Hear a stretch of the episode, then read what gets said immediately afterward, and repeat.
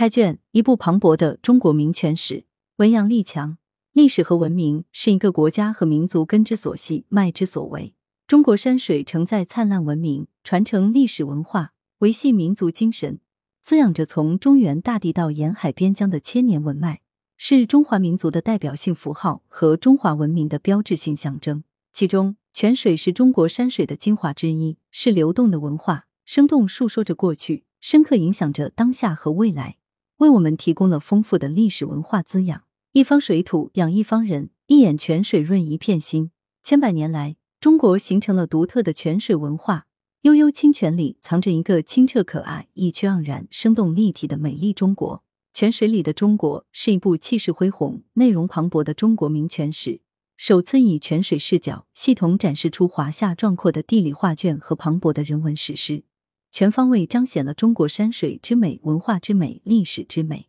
本书作者于道范今年已八十多岁高龄，是一位功勋卓著的航天科技领域高级工程师，享受国务院政府特殊津贴专家，曾获一等功。科研工作之余，于老一生钟情山水文史，二十余年间跋山涉水，从中原大地到沿海边疆。从皇家宫苑到市井街巷，遍历十九省，以毕生之力深探而穷究名泉古井二百余处，可谓遍访中国名泉，今无一注。立文之道，唯自语义。在悉心寻访名泉的同时，与老博涉文史，收百十之阙文，采千载之遗韵，广搜而精变。不仅详细介绍泉水周边的风景地貌，而且引经据典，深入挖掘泉水背后的历史沿革和文化内涵。探寻泉水深厚的历史意蕴，做到写泉、写山、写人、写史融为一体，最终写就国内第一部以泉水视角讲述华夏文明演化史的综合性山水文化巨著。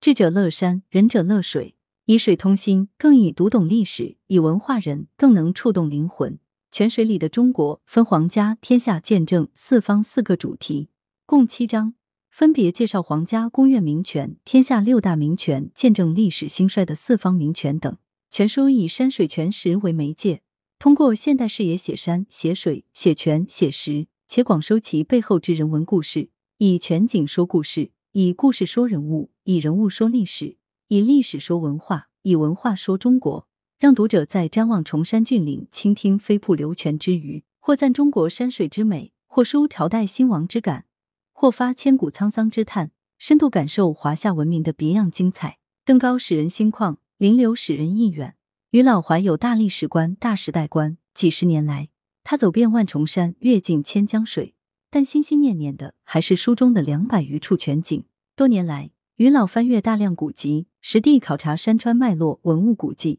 行走在中国大地的纵横阡陌，探究着溪流泉水的古今流变。每处全景背后的故事，不是虚无缥缈的创作，而是植根于波澜壮阔的历史风云，源自于有血有肉的历史人物，可谓一草一木有故事，一泉一石有来源。于老写泉，是写泉水，也是写人物，更是写历史。泉石虽无言，流水终有痕。每一滴水折射的都是中国的历史进程和时代大事，见证了中华民族的千年巨变，揭示了巍巍中华的人间正道。泉水里的中国是对中国壮美河山中知名全景的再一次梳理，是对中国悠久历史中经典人文的再一次礼赞。从古至今，由泉水引起的文化现象，一个人物接一个人物，一个时代接一个时代，从不间断。不论是诗歌、绘画、建筑，还是书法、舞蹈、音乐，一段段引人入胜的故事，一个个津津乐道的话题，在任何一个时代，我们都会找到泉的影子。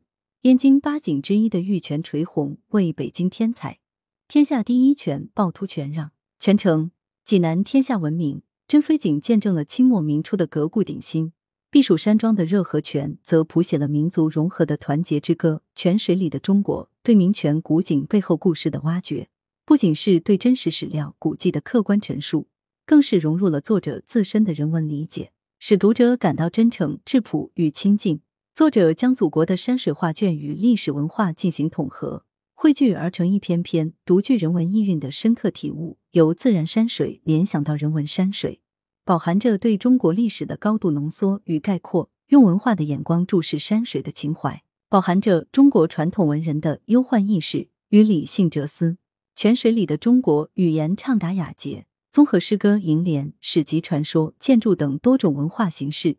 创造了一种全新的文化书写模式，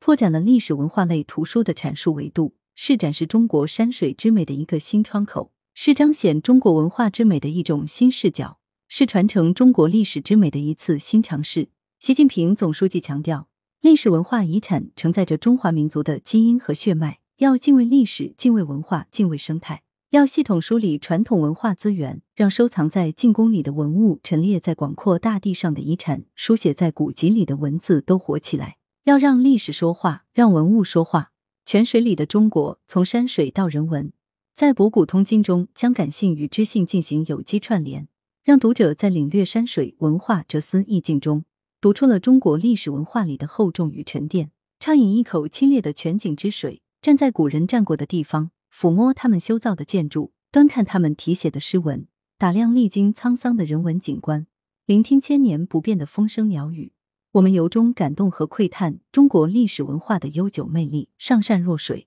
在山水泉时间探寻中国之美，于历史细节处解读华夏文明。梦魂常向泉水处，心念唯有中国美。月碧泉水里的中国，只觉得意犹未尽。来源：羊城晚报羊城派，责编：西皮。